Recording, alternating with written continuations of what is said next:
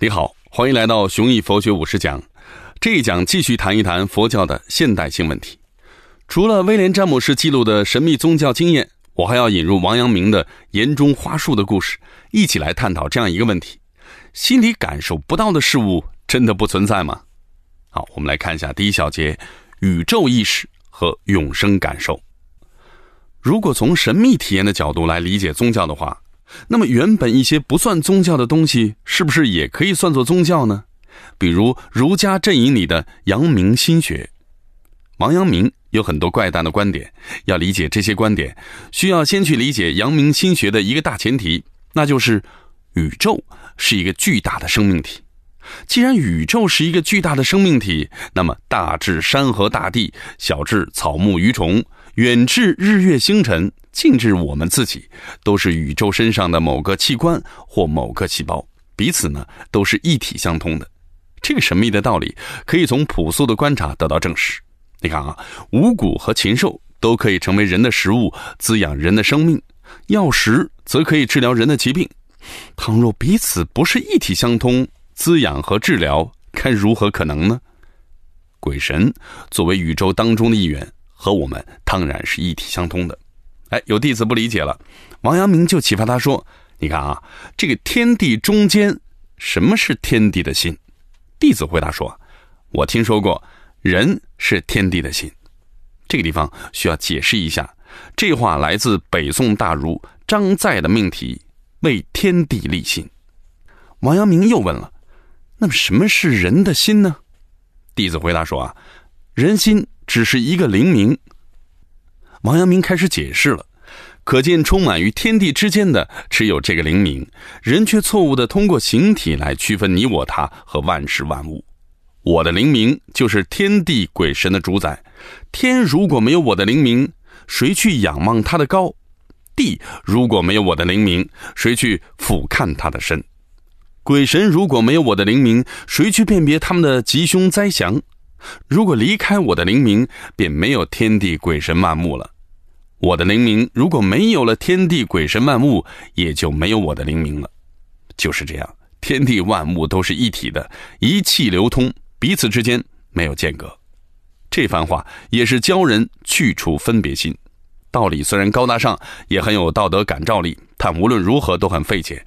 所以弟子又追问了一句：天地鬼神万物明明自古以来一直存在。为什么当我的灵明没了之后，他们也都一起没有了呢？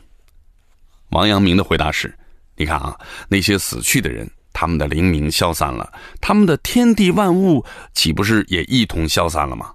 这话似乎意味着，作为客观实存的天地鬼神万物，并不依存某个人的存亡而存亡，但在每个人的主观世界里，人既然死了，他所感知到的天地鬼神万物。当然也就不复存在了。如果我们非要从理性上去解读，最多呢也就理解到这一步了。但这显然不是王阳明所要表达的。他到底想要说什么呢？他的逻辑为什么这么稀奇古怪呢？哎，当我们从威廉詹姆士的角度来看的话，迷雾一下子就澄清了。王阳明那种万物一体、自我与宇宙合一的认识，显然来自神秘体验。但要把来自神秘体验的感受转化成逻辑清晰的哲学命题，根本就不可能。王阳明一直都在致力于这种不可能完成的任务。如果他是和尚或道士，事情还会好办一些，他只要教别人打坐就够了。因为任何人进入禅定都会产生这种神秘体验。如果请一些有过神秘体验的宗教人士来回答王阳明弟子的最后一个问题，他们可能会说。你的灵明并不会消失，因为人并不会真正的死亡。所谓死亡，不过是永生当中的一环。王阳明很可能也有过这样的感受，只是囿于儒家的立场，不愿意承认这样的事情。在威廉·詹姆士罗列的各种材料里面，宇宙意识和永生感受几乎无处不在。好，我来引用詹姆士书中某人的一段典型讲述。我和两个朋友讨论诗歌和哲学，直到半夜才告别。我坐着马车，花了很长的时间回到寓所，我的心思仍然深陷在我们讨论的那些话题里面。而我不是有意识的去思考，而是处在了一种安静而被动的享受里，任凭各种观念、意象和情绪自然而然地流淌过我的内心。忽然，没有任何征兆的，我发现自己被包围在了一团火红的云彩里面了。有一瞬间，我真的以为那是火焰，是附近的什么地方发生了火灾。但很快，我就知道这火焰燃烧在我的体内，我感到一种喜悦，一种极大的快乐，随之而来的还有一种难以言喻的豁然开朗。我有了一种顿悟：宇宙。不是由无生命的物质构成的，而是一种活生生的存在。我感到了永生，不，不是我相信有永生，而是我觉得我当时就是永生。我见到的一切人都是不死的，我见到宇宙是为了其中的每一份子的幸福而构成的。这场顿悟虽然只持续了几秒钟的时间，但我对他的记忆以及笃信不疑的心情，直到二十五年后的今天依然没有磨灭。你应该注意到了，谈论诗歌和哲学产生的这种神秘体验，并不源于任何宗教，却和各种宗教的体验不约而同。当心灵处于一种沉静状态的时候，就会有相当大的概率进入这种顿悟时刻。和普通人不同的是，宗教徒会刻意追求这种状态。你看啊，隐修士通过默祷，婆罗门通过瑜伽，佛教徒通过禅定。道教徒通过静坐，即便是儒家，不认为自己是宗教徒的儒家，从二程、朱熹到王阳明，也都强调在静坐当中体认天理。庄子里边也有这样的内容。再比如王阳明的私书弟子罗洪先这样描述过自己的静坐体验：极静之时，但觉此心本体如长空云气，大海鱼龙，天地古今打成一片。有了这样的体认，自然明白王阳明所谓的“天地鬼神万物与我一体”究竟是怎么回事现在你就可以理解罗教教主罗梦红念佛八年为什么徒劳无功了。是的，他一次都没有进入顿悟时刻，从来没有获得过神秘体验，所以他才会改弦更张。是的，有无数人像他一样念佛，一辈子都念得好好的。显然，念佛不会是一件又苦又没成效的事儿，否则坚持下来的人一定不会太多。不信佛的人总会觉得念佛是一件很无聊的事情，必须耗费很大的毅力才能坚持下来，这就错了。毅力是人类高度稀缺的东西，如果单靠毅力去做那些机械性的工作，比如日复一日、年复一年的在流水线上拧一个固定位置上的螺丝钉，这会把人逼疯。会导致马克思所谓的人的异化，但明明有那么多人念佛念了一辈子，念来念去无非是“南无阿弥陀佛”六个字，比在流水线拧螺丝钉还要单调。